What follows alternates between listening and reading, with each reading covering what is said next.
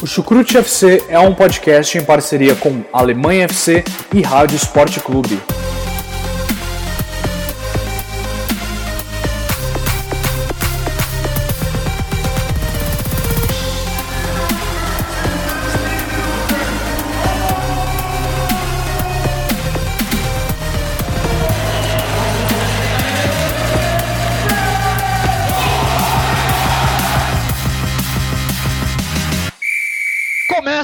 Mais um episódio do Chucrute Futebol Clube, meus amigos e minhas amigas. Meu nome é Pedro Jales, estou aqui hoje para falar. Nossa, eu já estou até ansioso, já estou em clima de Copa, meus amigos. A gente vai falar aqui de Alemanha, seleção alemã. A gente vai discutir um pouco aí sobre a seleção de Nationalmannschaft. A gente vai falar, vai passar um pouco aí sobre todo o ciclo da Alemanha desde a última Copa lá em 2014, desde a vitória. A gente vai falar também um pouco sobre as competições que a Alemanha enfrentou e até a gente chegar na Copa do Mundo de 2018 na Rússia, né, onde a gente vai discutir um pouco algumas questões aí do elenco, tática, o que a gente espera e tudo mais, certo? Mas antes da gente começar, apenas de agradecer aí os nossos padrinhos que estão nos apoiando, mais um mês se passando, e os nossos padrinhos aí firmes e fortes apoiando o nosso projeto, fazendo com que isso aconteça. Então, um grande abraço para todos os nossos padrinhos que estão lá no nosso grupo, sempre discutindo. O que eu acho super legal é que a galera já criou um entrosamento lá, né? Já vai, bate um papo, compartilha notícias. Todo mundo é brother já, né, cara? Exatamente, todo mundo muito brother, todo mundo já se conhece. O Gabriel agora foi lá pra, pra, pra Bayer, né? Isso. Pra cidade de Bayer, né? Quem não conhece. tá morando em Munique, compartilhou as fotos dele. Então, se você quer fazer parte desse grupo bem bacana aí, ajuda a gente lá no Padrim, lá em padrim.com.br barra chucrutefc. Veja como você pode ajudar a gente. Você pode ajudar desde um real até um pouco mais, e dependendo do, de quanto você ajuda, você vai ter aí algumas recompensas, certo? Então, vou pedir aí para que meus amigos de podcast se apresentem antes que a gente comece esse episódio. Henrique Dória, vocês podem me encontrar lá no Twitter, no arroba Rick Dória e Copa do Mundo, né, cara? Copa do Mundo é, é Champions League amplificada, né, meus amigos? É...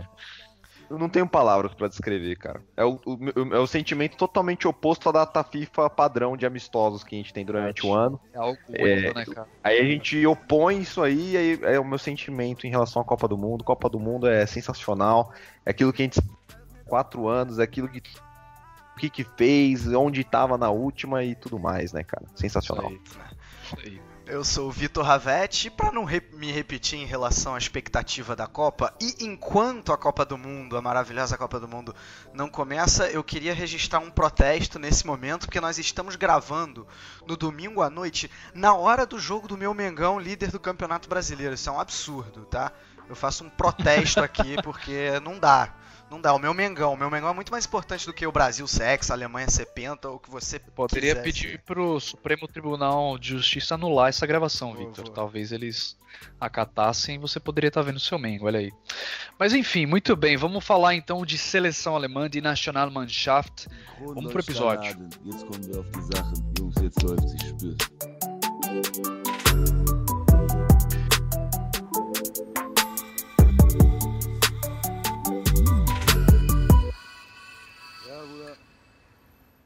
Vamos começar então. Antes da gente falar da Alemanha na Copa do Mundo de 2018, importante a gente discutir um pouco do Alemanha entre ser campeão da Copa do Mundo em 2014 até os dias de hoje, né? Até 2018, aí o que, que aconteceu de lá para cá, né? E eu acho que é, a gente tem que lembrar, né? Alemanha campeã do mundo lá em 2014 contra a Argentina, gol de Mario Götze, né? Nos acréscimos de lá para cá muitas coisas aconteceram, inclusive aí o declínio do próprio Mario Götze, né? E antes de falar dessas coisas, acho que vale começar falando dos jogadores que se aposentaram e que não fazem mais parte da seleção alemã que já não estarão mais nesse plantel, né? Eu consigo lembrar aqui, principalmente os dois principais jogadores dessa seleção, os grandes líderes, Philipp Lahm, né, e Bastian Schweinsteiger. Fora isso, a gente teve também a aposentadoria do Klose logo ao final da Copa, né? E também o nosso que né, que agora tem uma doneria lá em Colônia. É, a gente teve também a, a aposentadoria recente do Per Mertesacker, né, jogador do Arsenal, que estava no elenco, que jogou, né, inclusive jogou algumas partidas, e apesar de não ter jogado nenhuma partida na Copa, que eu me lembre, a gente teve aí recentemente também o goleirão Roman Weidenfeller, que também se aposentou, então a gente está falando aí de alguns jogadores com participações essenciais nessa campanha de 2014, né? Uh, e que já não fazem parte mais dessa seleção de 2018, mas ao mesmo tempo a gente consegue enxergar aí de lá para cá, de 2014 para cá, é, uma chegada de vários nomes, né? O surgimento de pequenos, é, aliás, de jovens talentos, né? Então, eu acho que vale a gente dar uma passeada um pouco nos eventos que aconteceram de 2014 até hoje e discutir um pouco essa, esse surgimento desses jogadores, né? Começando com as eliminatórias da Euro, né? A Alemanha passou pelas eliminatórias da Euro, né? As eliminatórias da Euro é para qualificar quem vai jogar a Euro 2016 e aí a Alemanha acabou se classificando para a Euro como primeiro lugar do grupo, seguido pela Polônia que ficou em segundo lugar. Nessas eliminatórias aí vocês conseguem lembrar de alguma eu não me lembro muito se houve alguma mudança aí geral de, de elenco ou se teve algum destaque principal na seleção alemã. Mas na Euro 2016, né? A Euro 2016, que saudades, hein? Lá na França, a Alemanha caiu no grupo C junto com a Polônia, a Ucrânia e a Irlanda do Norte. A Alemanha é, chegou até a semifinal, né? Acabou perdendo para a França de 2 a 0, dois gols de Griezmann. E aí, eu acho que Euro 2016, é, a, vamos falar assim, o papel do Kimmich na lateral direita, né, e ele se reforçando aí, é, assumindo de vez. Acho que nas elimina na Euro 2016 a gente viu o Kimmich assumindo um papel de protagonista, fazendo muitas assistências, inclusive, né? Então, é, a gente passou aí, então, a gente tem a saída de Felipe Lan, a entrada de Kimmich, na, nas Copas das Confederações a gente teve, como muitos gostaram de falar, um time B, né, com grande destaque aí para o Leon Goretzka e também para o Timo Werner, né, que já vinha de uma temporada muito boa no Leipzig, já acabou também se consagrando esses dois aí, são dois nomes jogadores jovens e que hoje os dois estão nessa seleção de 2018. Inclusive na Copa das Confederações chegou ao final, ganhou, ele foi campeão invicta. E a gente teve agora recentemente as eliminatórias para a Copa do Mundo, onde a Alemanha venceu, é, teve um aproveitamento de 100%, né? 10 partidas vitórias, isso, meus amigos, a gente chega à Copa do Mundo de 2018. Eu queria saber o que vocês têm a falar aí dessa seleção alemã, de lá para cá, quais são os pontos principais que a gente consegue trazer desse ciclo, o que, que muda, né? Quais são os principais nomes que a gente consegue destacar nesse ciclo novo aí da Alemanha, é, e o que, que a gente pode esperar também dessa, dessa nova geração aí. É, complementando, Pedro, o seu raciocínio, a gente também teve entre 2014 e 2018 os Jogos Olímpicos, né? que a Alemanha também foi com um time lá até 23 anos e tudo mais, um time com jogadores sendo preparados, principalmente a saída do do Close, do Kimmich e do Schweinsteiger, do Kimmich não, as saídas do Close, do Philipp Lahm e do Schweinsteiger, é, a Alemanha já estava passando por um período de renovação, né? Logo após a Copa do Mundo, o Kimmich nunca houve muita discussão ali sobre a lateral direita, o Kimmich já foi abraçando desde a Eurocopa já e já foi tomando conta e foi embora, foi que foi, é titular inegável no ataque, a gente teve lá uma briga, uma disputa no comando de ataque entre o Mário Gomes, o Timo Werner até mesmo o Sandro Wagner em algumas partidas. É, o Peterson também participando, mas também, para mim, pelo menos, eu acredito que para grande parte da torcida sempre foi muito claro que é o, o Timo Werner, né, o herdeiro desse, dessa posição de centroavante atual da seleção alemã. E a saída do Schweinsteiger também abriu a possibilidade para um nome jovem também, né, que no caso o Rudy passou a ter mais oportunidades também, né? Depois da saída do uhum, Schweinsteiger. E se você olhar na defesa, o temos o Rudy, o Rudy, né, no meio de campo, e o Rudiger é, zagueiro lá, no lugar do uhum. Também. Então, Sim. já era um processo que estava bem encaminhado. A Alemanha é uma seleção que não depende aí única e exclusivamente de 23 nomes e foram feitos inúmeros testes, inúmeros, inúmeros testes aí. Então tivemos é, a, Euro não era o lugar para testar, né? Então foram com o time titular lá e foram é, eliminados pela França nas semifinais com uma atuação incrível do Griezmann, né? Eu lembro claramente desse jogo. A França foi foi pegado o jogo, mas eu acho que a França foi merecedora da vitória. Uhum. Agora, em todo lugar que deu para fazer experiência, foi feita experiência, né? Vários jogadores foram testados. Na Olimpíada, os irmãos Pender aí, como a gente falou. Até jogadores que é, já passaram do, da, da, idade, assim, né, de serem testados. Jogadores mais sênior já, jogadores com mais rodagem, tiveram oportunidades também. É, nas Olimpíadas, é, tiveram oportunidade também na Copa das Confederações, que foi uma seleção B, e eu acho que a Alemanha fez certo, porque na a Copa das Confederações foi disputada no mesmo período agora, né, no verão europeu lá, né? E foi dado férias para todos esses jogadores principais da seleção principal para eles chegarem agora, né, cara? Sim. Exato. E... É, e eu ia comentar também a seleção sub-23, né? Que a gente acabou não comentando, mas que acabou vencendo a Euro. Sub-21. Sub-21, desculpa. Obrigado, Vitor. Sub-21, que é uma equipe também que tinha jogadores aí, né, que podem vir aí tá essa seleção principal. A gente teve também, é, como por exemplo, o Daru, né, tava nessa equipe. Uh, quem mais, Vitor, que você consegue lembrar aí? O próprio Maier. Gnabry. Né, tava lá. Nas... O, Gnabry. Muitos dos, dos então... da Olimpíada estavam, né? O, o goleiro Polersbeck, goleiro do Hamburgo, bom goleiro. Uhum o Toljan, se eu não me engano, estava lá também. Então era uma, era uma seleção bacana que tem muitos nomes que prometem aí no futuro também, né? Ah. Mas enfim, fala aí, Vitor. Não, assim, eu vou começar pela conclusão do ciclo para depois fazer a análise, vamos dizer assim. A minha conclusão é que a Alemanha de 2018 é mais forte do que a Alemanha de 2014. Uh, uhum. Porque, assim, é, durante dois anos, né, entre, entre a, a Copa do Mundo e a Euro, a Alemanha ficou mais fraca por causa das aposentadorias. O, o não, não tinha lateral, não tinha lateral porque é, não, não, se achava um substituto para o Lan. E vamos lembrar que o Kimmich ele era um volante e não tinha centroavante. A Alemanha demorou muito, testou o Miller, testou não, né? Mas jogou com o Miller de falso 9, o próprio, o próprio chegou a jogar por ali, o Schurrle.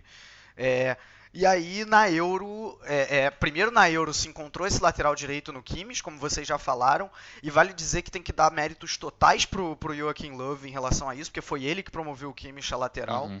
e o Kimmich hoje para mim é o melhor lateral direito do mundo. É, talvez rivalizando ali com o Daniel Alves, só que como o Daniel Alves não vai para a Copa, então no mínimo o Kimmich é o melhor lateral direito da Copa. É, e, e, essas aposentadorias justamente permitiram surgir esses outros nomes. O Timo Werner foi surgir depois da Euro, né, numa Copa das Confederações, justamente com o time B, o que mostrou mais uma decisão acertada de levar o time B. Que surgiu pra, de uma de uma campanha excelente pelo Leipzig, né, Victor? Também, também, né? O, Timo Werner que era já ele já, já demonstrava ser um talento a ser lapidado. Um atacante muito promissor, Isso, desde né, os cara? Tempos de, desde os tempos de Stuttgart. Stuttgart. É. Aí quando, quando foi pro Leipzig melhorou mais ainda. Uh, atacante, é, ele até tem potencial para ser melhor do que o Close, né? Porque ele é mais completo que o Close, vamos combinar, uhum. né? Ele, ah, sim, sem dúvida. Ele, enfim, cai pelos lados, tem mais qualidade com a bola, com a bola no pé, dribla, é bom num contra um, então, é, claro que ainda tem que amadurecer, mas ele é, ele é muito bom. É, e, e assim, e, e, e, aí a renovação foi feita e surgia, por exemplo, jogadores realmente que caíram de produção, que imaginava que chegariam em 2018 voando, os casos mais notórios do, do Goetz e do Schurrle, mas você teve, teve surgimento de outros nesse meio tempo, né? O Goretzka tá aí para provar isso, o próprio Niklas Schulli na zaga. É, e por outro lado, uh, você tem um, uma consolidação dos jogadores que já eram grandes jogadores em 2014. Né? É, é o, o Kroos, o Miller, Hummels, Kroos, Boateng, um dos melhores meios de campo. Se não for assim, o melhor, né? O, o, próprio é, Kedira, é, Mesut Ozil, todos esses jogadores, eles não são jogadores velhos, eles já são jogadores é, é, consagrados, digamos assim. Rodados, né, exatamente. Né, Mas eles estão ali na casa dos 30. Né? Então, assim, a, a, Alemanha. E aí que, que, que eu faço essa. Eu, eu, acho legal fazer essa observação. Eu, eu, falei aqui algumas vezes quando a gente falou de seleção alemã. Das últimas quatro Copas do Mundo, em três delas o atual campeão foi eliminado na primeira fase. E aí você pode dizer. Isso, eu ia, eu ia trazer esse ponto para ser discutido no cast hoje, cara. Boa, boa, legal. Porque aí o que, que acontece? Você pode até dizer que é só uma coincidência. Mas na minha opinião não é. é essas três seleções, a França de 2002, a Itália de 2010 e a Espanha de 2014, levaram, levaram gerações envelhecidas né, que já, tavam, já, já tinham talvez dado o que tinha que dar.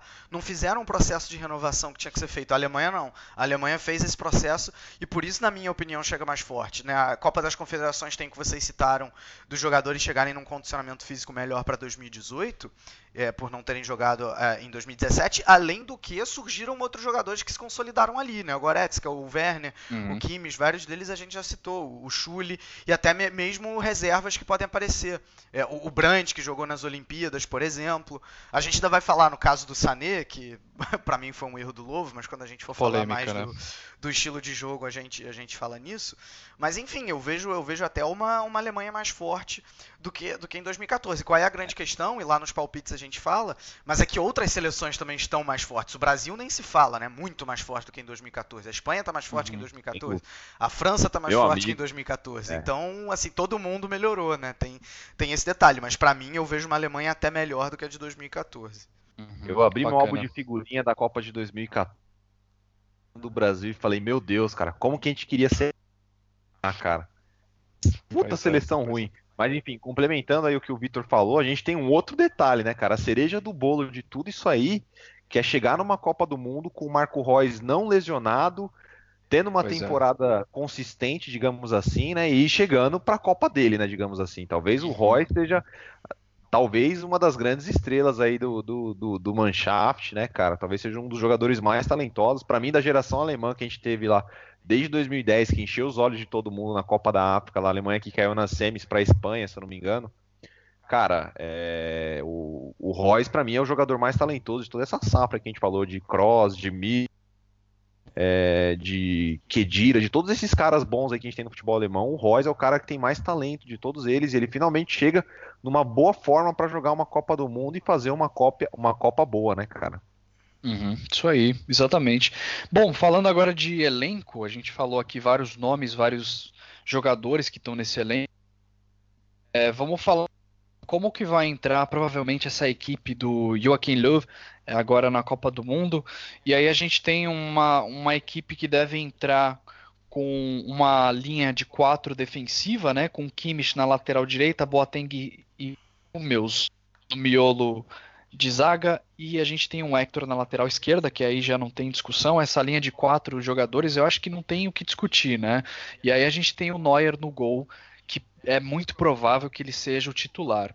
E aí, falando ainda. Falando dessa parte defensiva, antes da gente falar do parte do ataque, o que, que vocês acham sobre o Neuer? Vocês acham que existe uma chance do Neuer desapontar os torcedores da Copa devido a essas questões da lesão, etc., a falta de jogos, isso é o que tem sido falado muito aí é, afora, né? Cara, a gente tá falando de Manuel Neuer, né? A gente não tá falando de Júlio César, né, mano? Começa por aí, né? Todo respeito ao Mengão do Vitor aí, né? Júlio César, ex-jogador do Flamengo e tudo mais, mas, cara, é... o Neuer é. é eu, eu, não tenho palavras para descrever aqui, né? saíram reportagens, todo mundo falando que o Norte tá muito bem, tá treinando bem pra caramba, tá jogando bem os amistosos, tá passando muita segurança pra equipe. E, cara, eu acho que não tem discussão. Não tem discussão, sinceramente. Mesmo o reserva é, o Ter Stegen tendo feito uma ótima temporada pelo Barcelona também, mas cara, o Neuer é, é, acima da curva, é muito acima da curva. E eu no lugar do Louvre, eu iria pelo mesmo caminho, eu iria de Manuel Neuer, bancaria ele, ainda mais pelos bons treinos que ele vem fazendo e tudo mais, pela forma boa que ele vem demonstrando, eu acho que ele tem que ser o cara mesmo, não tem discussão nenhuma em relação a isso. Uhum. Legal, Victor. Concordo com o Henrique. Assim, eu até cheguei a falar, né, que eu achei que o Neuer não iria pra Copa, que ele não ia se recuperar a tempo Sim. e se é para entrar com, com o goleiro que não esteja 100%, vamos confiar no Ter Stegen, que é um excelente goleiro também, só que o Neuer mostrou que tá bem, assim, nos treinos. Eu confio na decisão do, do Love uhum. em relação a ele falar, não, o Neuer mostrou... Ele contra a Áustria, se não fosse ele, talvez a Alemanha ia perder demais, assim. A Alemanha jogou mal contra a Áustria, uhum. jogou mal contra a Arábia Saudita também, dicas de passagem. É, e o Neuer uhum. conseguiu... Contra a Arábia Saudita ele não foi testado, mas contra a Áustria ele foi muito bem. É, e, e, assim, realmente parece estar recuperado. Então eu, eu tô tranquilo também em relação ao goleiro da Alemanha. Uhum. Bom, beleza, exatamente. E aí no meio para frente a gente tem aí dos, né, os dois meios de campo com Kroos e Kedira, ou Candira, como diz o professor Luxemburgo, né? E aí a gente tem é, na ponta direita, aliás, Thomas Miller, no centro, é, Mesut Özil e na lateral esquerda a gente tem Marco Reus e no ataque aí o número 9, Timo Werner. Esse, essa é a escalação, né, a mais provável escalação aí titular do, do Joaquim Löw na Copa do Mundo de 2018. E aí a gente tem aí, falando de, de elenco, a gente teve recentemente aí a grande polêmica do, do, do do Leroy Sané. E eu queria saber o que, que vocês acham dessa do Leroy Sané estar de fora. Vitor já falou que acha que foi um erro, né? Eu queria começar ouvindo, talvez você, Vitor, pode começar a falar, depois Henrique também pode falar o que acha.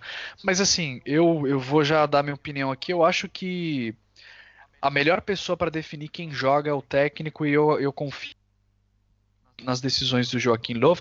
E isso, cara, é aquela decisão que só a gente só vai poder tomar. A, é, vai ser muito fácil depois alguém falar assim, tá vendo?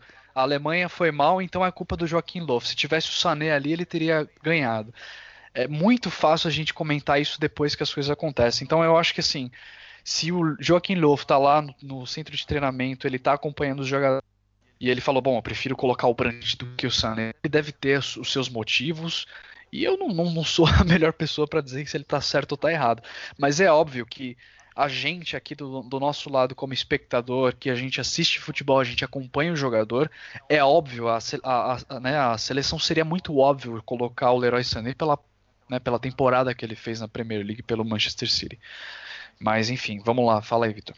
Só, só um parênteses, Pedro, nesse time titular que você citou, é, existe o, o, risco do Ozil não estar tá 100% para a estreia, né? Ele tá, tá machucado, não jogou contra a Arábia Saudita, tem sentindo dores nas costas, não sabe o que, que vai acontecer.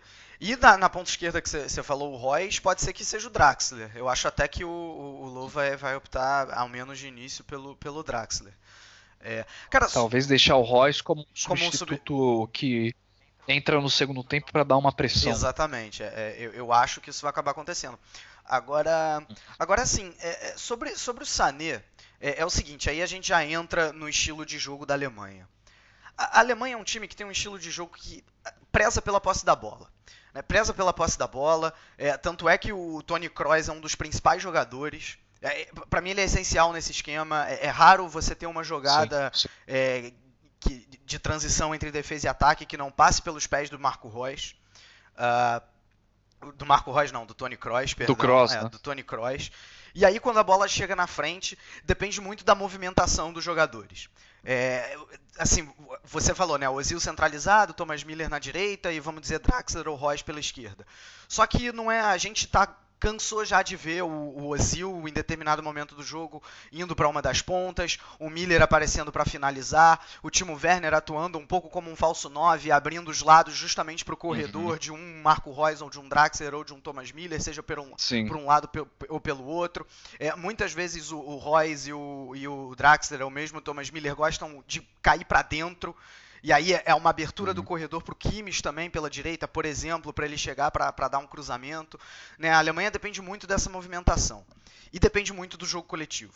Né? Um, um jogo coletivo muito, muito consistente, é, que para mim é capaz de envolver qualquer defesa adversária no mundo.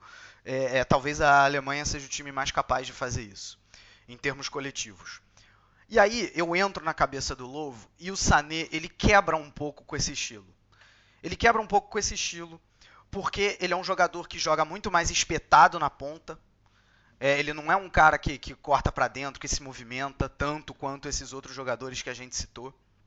É, e, e, e, aí acaba que ele é uma peça, ele é, digamos, bem entre aspas, um patinho feio nesse, nesse esquema do Joachim Löw.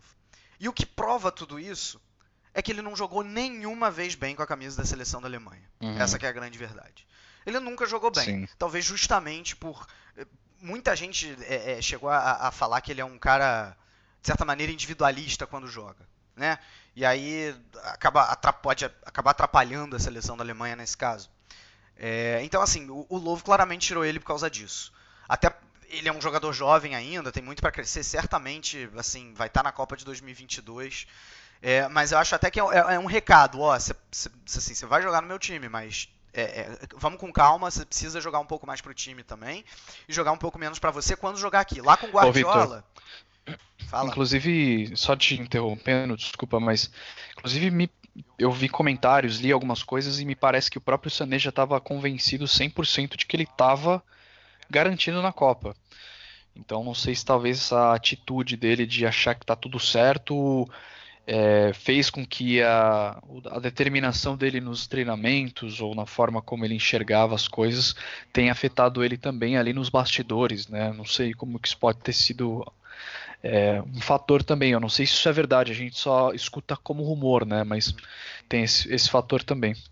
É, tem isso que você falou, Pedro. Agora, é, primeiro que o, o Lowe negou, né? Disse que o Sané não teve nenhum problema de vestiário.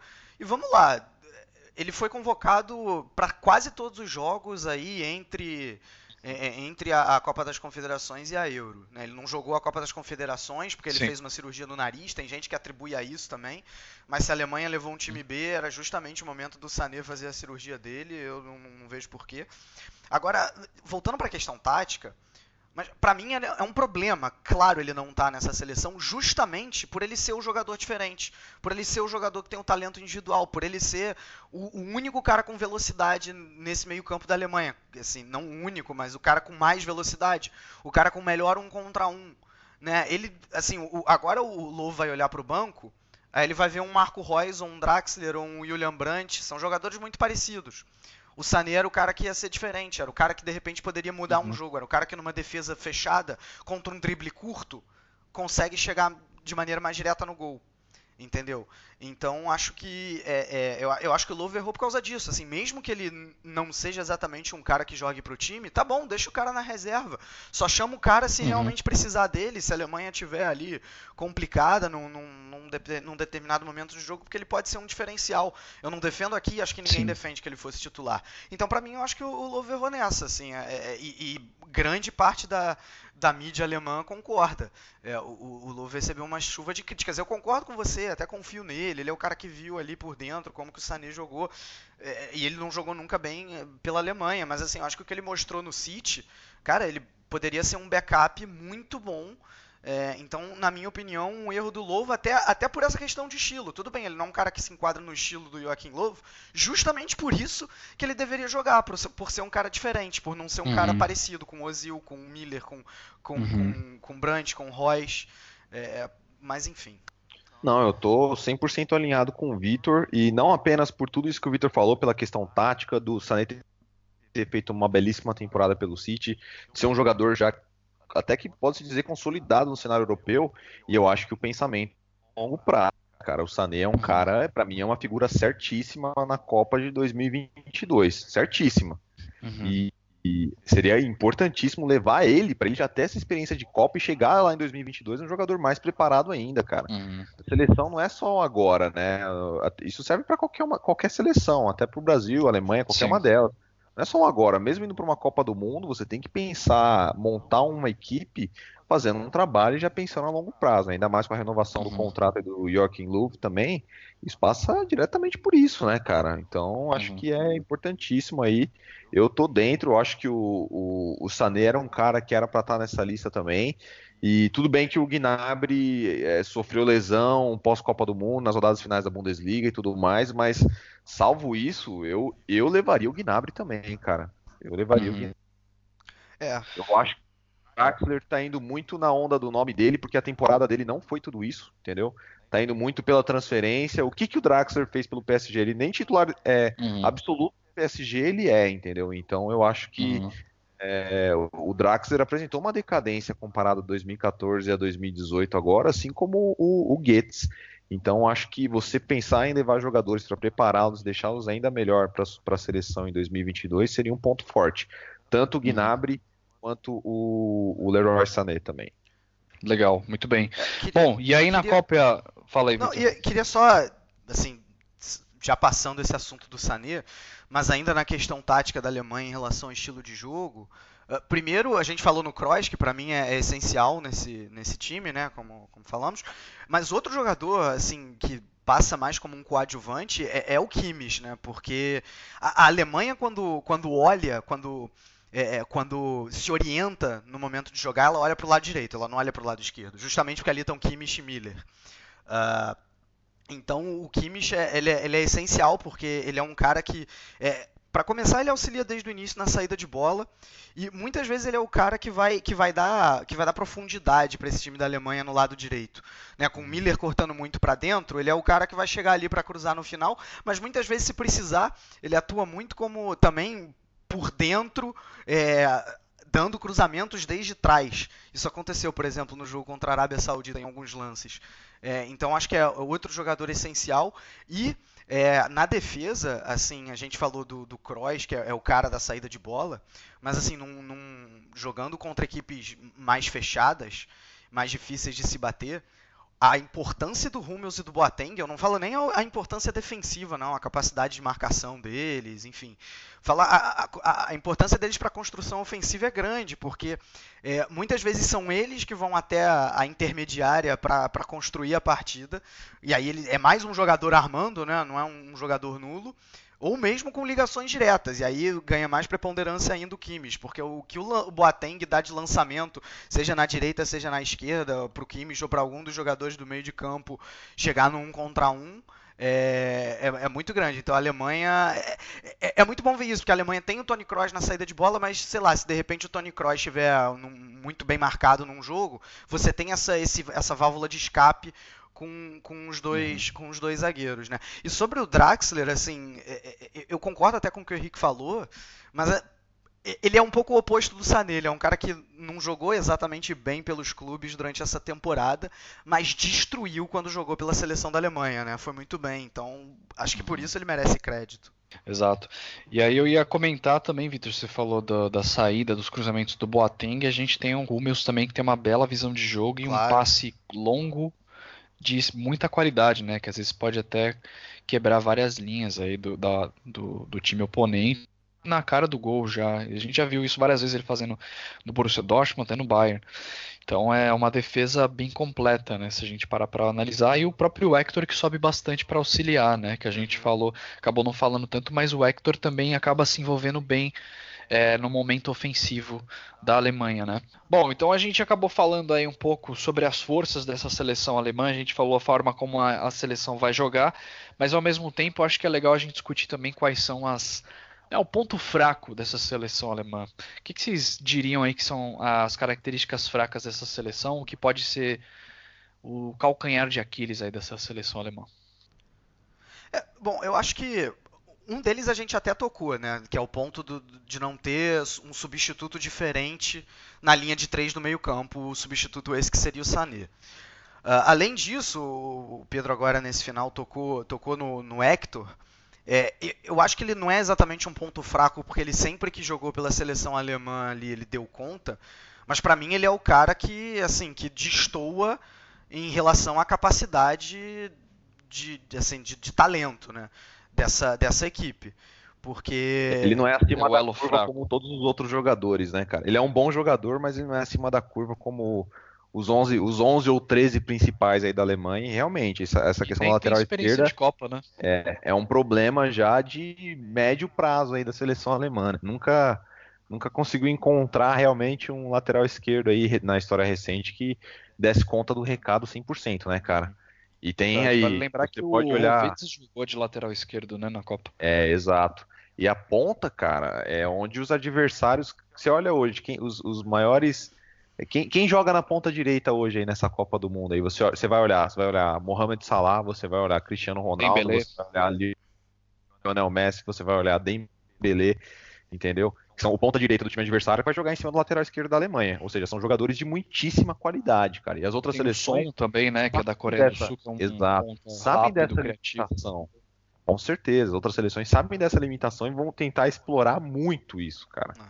A vantagem é que os zagueiros alemães, como a gente já falou, além da bela visão de jogo que eles têm, são zagueiros muito rápidos, né, cara? Apesar de serem altos, terem é, tem, serem fortes no jogo de corpo, eles também são zagueiros muito velozes. O Hummels me impressiona, para mim talvez ele seja um dos zagueiros mais velozes do, do, do futebol mundial aí hoje. Ele é um cara muito rápido, é rápido na cobertura do lateral e tudo mais, então isso pode ser um pró, mas com certeza, não só na defesa, a questão do Hector, mas também no, no ataque, né? A seleção fica desbalanceada, como o Vitor falou, que a seleção vai atacar, olha para o lateral direito para subir junto com o Kimmich.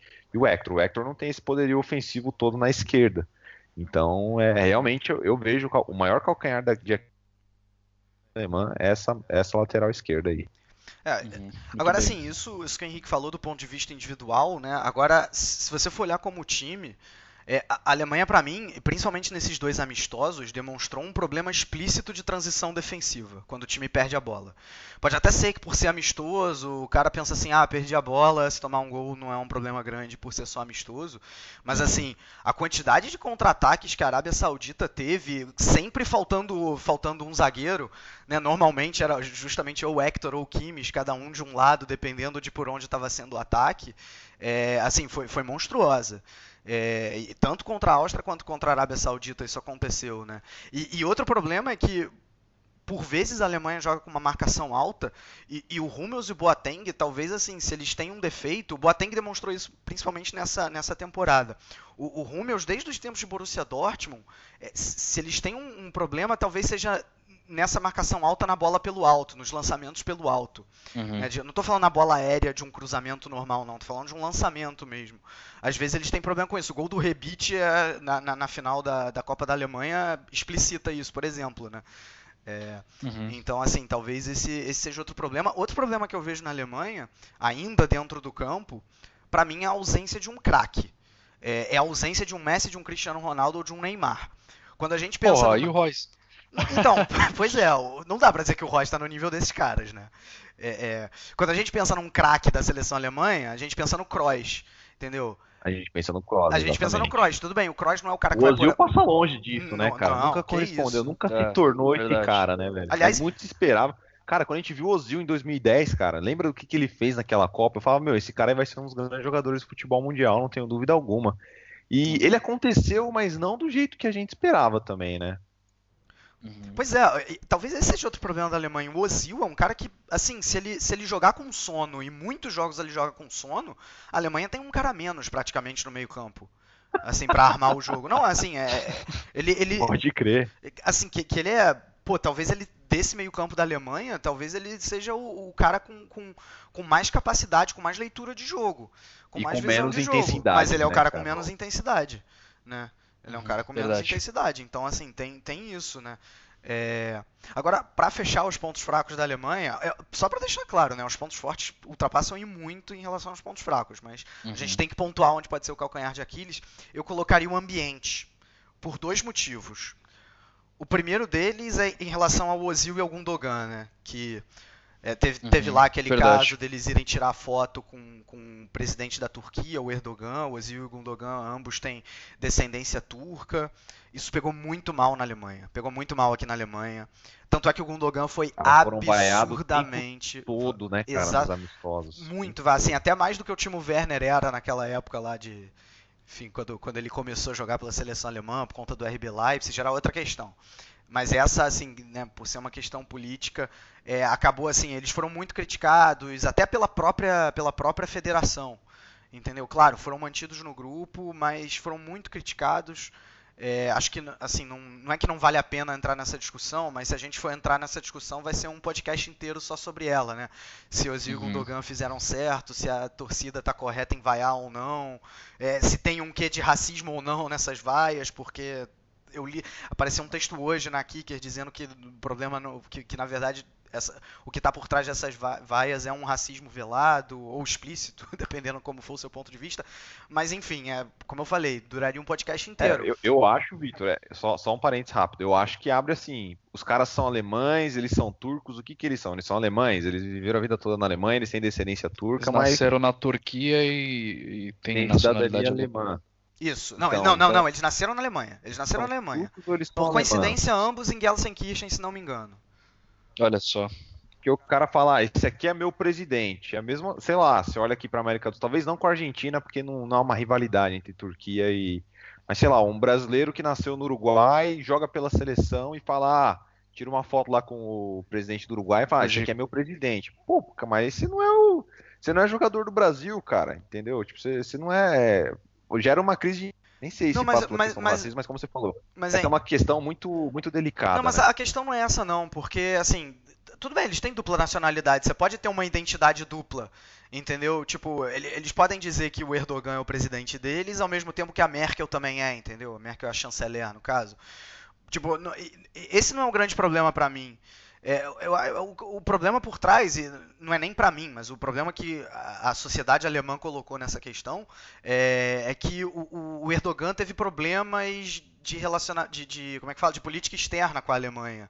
Né? Ele é considerado um ditador para muita gente. Exato, eu, não, eu, não, quero exato. entrar nesse mérito, mas uhum. é, é, é um pouco disso entendeu? É, só que por outro uhum. lado, assim, é evidente que tem, que tem algo de, de racismo aí sim, porque é, é, já, teve, já teve deputado alemão declarando que não é exatamente com, com a questão turca, mas dizendo que nenhum alemão gostaria de ter o Boateng como vizinho. Ou alguém, não, não o Boateng, uhum. mas alguém como o Boateng como vizinho. Né? Isso aí é um racismo explícito. Então, talvez nesse caso sim, sim. Tem, tem, um, tem um pouco disso, definitivamente. É, é uma questão complexa, enfim, que não teria. É uma discussão um pouco sem fim. Mas o que, que eu quero dizer com isso? Por que, que isso é um ponto fraco na seleção da Alemanha? Porque atrapalha o ambiente. É, o, o Ozil, por exemplo, uhum. no, no, no, dia que a, a equipe inteira se apresentou para a imprensa, o Ozil não foi. E em teoria ele não foi por causa disso, né? Porque ele está insatisfeito com a, com a maneira que a imprensa lidou com isso. Então acaba que isso pode atrapalhar sim no ambiente. E a segunda coisa é que a Alemanha não tem mais o campo Bahia da Copa de 2014, amigo. Assim, isso pode ser uma coisa pequena, mas dá uma força mental grande. Eu, eu muita gente fala, né, quem viveu ali, o Gustavo Hoffmann fala muito isso, que a, a Alemanha com certeza ganhou uma força enorme para ganhar a Copa no Brasil, é, se hospedando ali naquele resort lá na Bahia, e dessa vez não vai mais ter isso. Uhum. O ambiente não é tão agradável quanto era em 2014, nesse sentido. Pois é, o Joaquim Lovo já falou, hein, não pode ter sexo, não pode nada. Pode ter sexo, nem se... droga celular, né? Nem celular, eu acho que é isso. Podolski, o que, tá que o Podolski quer fazer nessa seleção, cara? É. Sem celular. Imagina só, ainda bem que ele aposentou, é. mano. Exatamente, ele falou, ó, tá proibido celular, tá proibido sexo, tá proibido bebidas alcoólicas, eu acho, alguma coisa assim. Pois é, então tá, tá dito aí, né? Então é isso aí.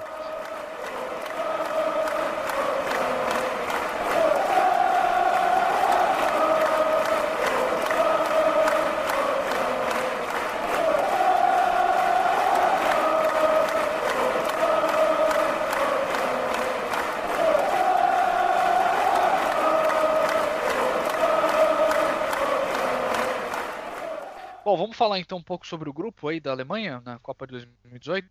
Vamos lá. É, a Alemanha cai no grupo F, né? E vai encarar aí o México. A primeira partida da Alemanha vai ser contra o México, vai ser em um domingo, né? Maravilha. A segunda partida vai ser contra a Suécia em um sábado. E a última partida vai ser contra a Coreia do Sul numa quarta-feira. Né? Uh, e assim, eu quero que vocês me qual é o pitaco de vocês para cada uma dessas partidas aí? É... Quero que vocês digam se a Alemanha passa em primeiro no grupo, qual é a, a, a como é que eu posso falar? O que, vocês esperam dessa campanha da Alemanha nessa Copa? Vocês acham que dá para vencer? Se não, quem é que vence essa Copa? Vamos lá. Ó, no quanto a fase de grupos, eu acho que tá tranquilo, tá uma mão com açúcar, né, cara? Não tem muito erro não. Os adversários são todos inferiores, técnica tecnicamente, taticamente, não tem nenhuma camisa tão pesada quanto a alemã nesse grupo, não tem nenhum campeão mundial nesse grupo. Então eu acho que assim, é, em relação à classificação para as oitavas de final, tá tranquilo, a Alemanha passa em primeiro.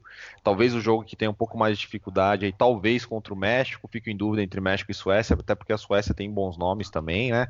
Vale lembrar que o nosso amigo Forsberg está nessa equipe da Suécia e tudo mais, mas eu acho que a Alemanha atropela aí, cara, e passa primeiro do grupo tranquilamente.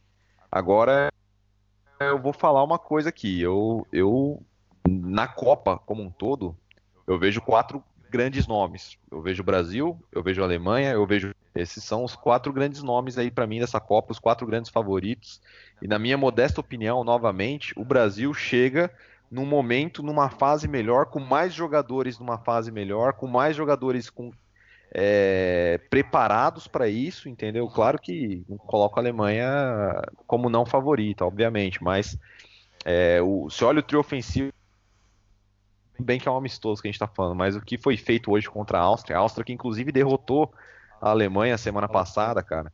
O gol que o Neymar fez em cima do, do jogador do, do, da Áustria, o gol que o Gabriel Jesus deu um tapa belíssimo na bola, o gol do Coutinho com assistência do Firmino. Eu vejo o Brasil com uma linha de frente muito poderosa, com jogadores muito talentosos, talentíssimos. Talvez o trio de ataque mais letal dessa Copa do Mundo, muito provável. Jesus, Neymar e, e, Coutinho. Isso sem falar com o Firmino vindo do banco, com o William vindo do banco, com Douglas Costa vindo do banco. É, um meio de campo muito equilibrado, com Casemiro, com Paulinho, ambos jogadores consolidados no Barcelona, no Real Madrid. Uma linha de defesa muito experiente, com Thiago Silva e com Miranda. É, é um time que está muito redondo e muito equilibrado a seleção brasileira. Eu realmente enxergo o Brasil como um dos principais favoritos para vencer essa Copa. Mas isso não é. deixa a Alemanha atrás, não. E além disso, a gente tem a França Legal. também, obviamente, né? E a Bélgica. Mas a Você Alemanha. Acha, então, quatro aí. Para sair do muro, quem que você botaria? Quem que você apostaria, assim, se fosse para colocar uma aposta, quem que você diria que é campeão da Copa 2018? E obviamente que isso é só um pitaco, é só uma brincadeira mesmo, só pra gente claro, ver o que, que, a Bom, gente tá pensando. Com todo respeito à nossa comunidade alemã aí do chucrute, cara, mas eu fico com o Brasil, cara. Eu sou brasileiro, eu torço pro Brasil fervorosamente na Copa do Mundo. E eu acho que a seleção brasileira está muito redonda para chegar agora e levar o Hexa, de verdade. Nunca esteve bacana, tão propícia. Isso aí. Vitor, você, como é que você acha que vai ser essa fase de grupos da Alemanha e quem que você acha que vence aí o caneco aí dessa Copa 2018? Bom, fase de grupos. É, eu discordando do Henrique, eu não acho esse, o grupo essa baba toda não. Acho que México, principalmente México e Suécia, são seleções que podem engrossar para cima da Alemanha.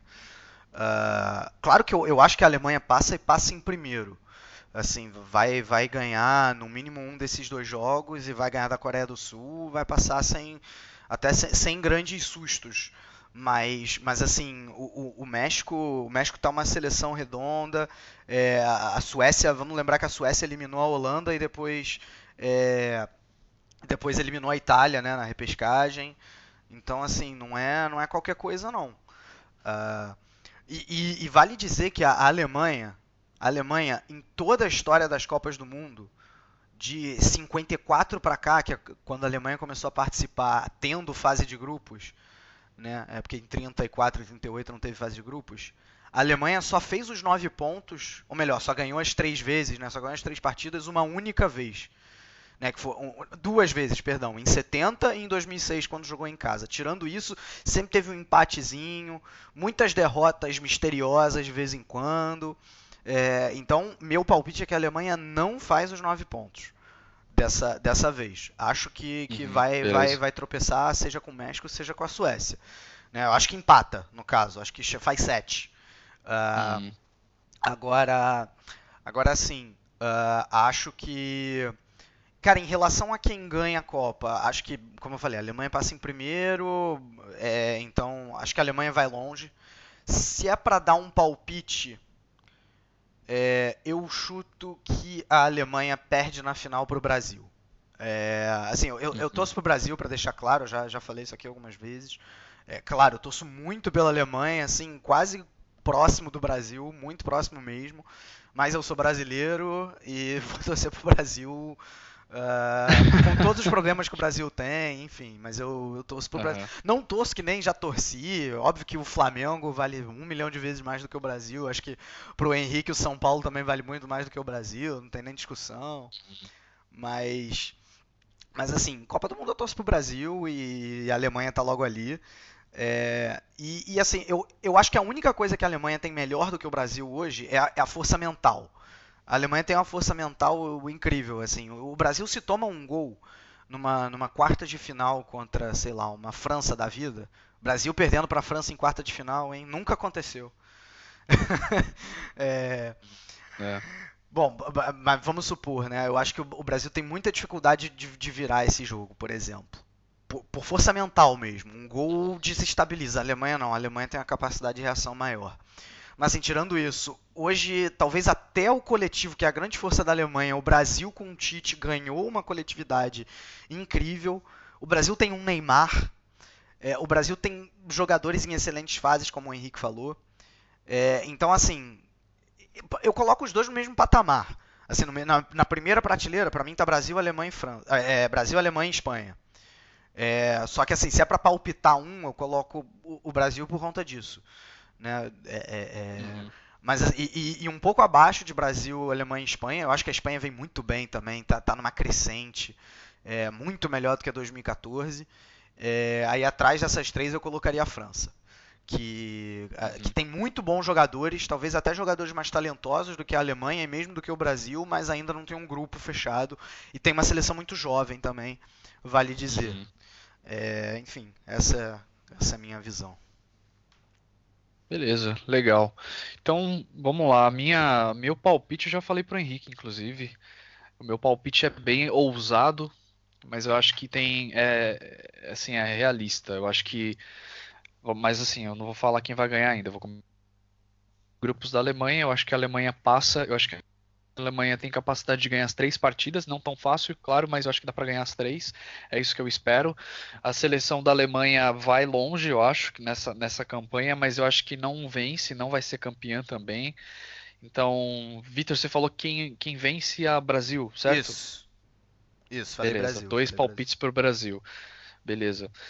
Uh, então, assim, todo mundo aqui no Chucrute FC, unanimidade, estamos falando aqui, não estamos falando que a Alemanha será campeã, apesar de que existem possibilidades, é, é, muito realista dizer que a Alemanha pode ser campeã dessa Copa, é, mas eu acho que é muito difícil uma equipe como a Alemanha, que acabou de vencer uma Copa, chegar e ganhar outra Copa, né? Porque todos os olhos estarão em cima da, da Alemanha. Não, né? Fala aí, Vitor. Não, é só falar assim, para deixar claro, antes que os torcedores haters da Alemanha venham xingar a gente, não, assim, tá longe de ser uma surpresa se a Alemanha ganhar essa Copa do Mundo. Longe, Exato, muito exatamente. longe muito, muito longe. É óbvio que a Alemanha pode e tem todas as condições de ganhar a Copa do Mundo.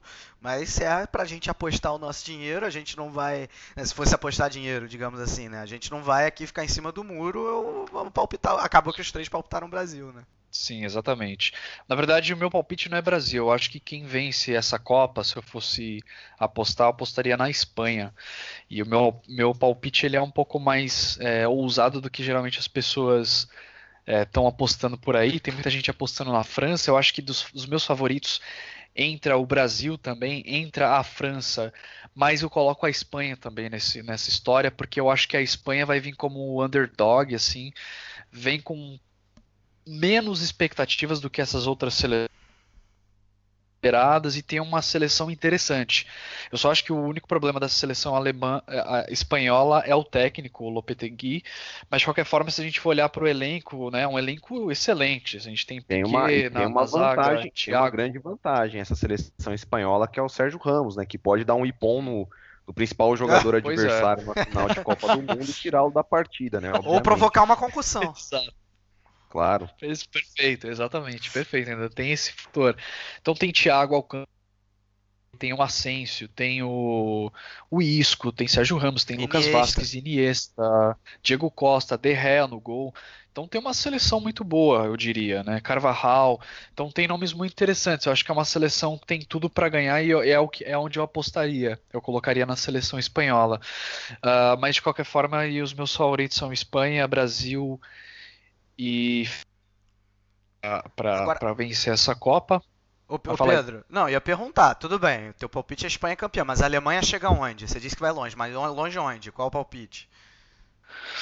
Então, cara, eu acho que a Alemanha deve cair nas quartas ou nas semifinais, alguma coisa assim. Pedro ficou em cima do muro para dizer é. onde a Alemanha cai, hein? Só, só eu não sei, isso. cara, eu não sei. Eu ah, e você acha que a gente sabe? Eu não tenho bola de cristal, não, porra. lá, velho, vai, cara, eu acho que a Alemanha, a Alemanha cai na final pro Brasil. Eu acho que a Alemanha cai na final pro Brasil, cara. A Alemanha cai na semifinal, pronto, para não ficar no tá muro. Então pronto, agora sim, saiu do muro. Isso aí. Mas quem ganha meu palpite é Espanha. Vamos ficar de olho, vamos ver depois a gente tem um episódio aí, voltando aqui nessas, nesses palpites. Isso aí, muito bem. Então é isso, né, meus amigos? Mais alguma coisa vocês querem comentar aí pra gente fechar esse episódio de aquecimento da Copa do Mundo? Hum, creio que é isso. Beleza, muito bem. Então vamos ficar de olho. Copa do Mundo, mais uma vez aquela festa. A gente vai encerrando então esse episódio. Espero que todos vocês aproveitem essa Copa do Mundo. Então, só para a gente finalizar aqui, lembrando que durante essa campanha da seleção alemã na Copa, a gente vai estar aqui na ativa, a gente vai acompanhar todas as partidas da seleção alemã. Vamos fazer episódios, podcasts para cada seleção e falar um pouco das próximas partidas também. Então, se você está acompanhando a seleção da Alemanha, acompanha junto com a gente, fica de olho para cada jogo vai ter um podcast rápido, um drops de 15 a 20 minutos aí para você saber o que aconteceu, o que, que a gente achou da partida. E a gente vai junto nessa, né? Então, meus amigos, muito obrigado. A gente se vê então na Copa do Mundo de 2018. Um grande abraço e tchau, tchau, tchau, tchau. tchau.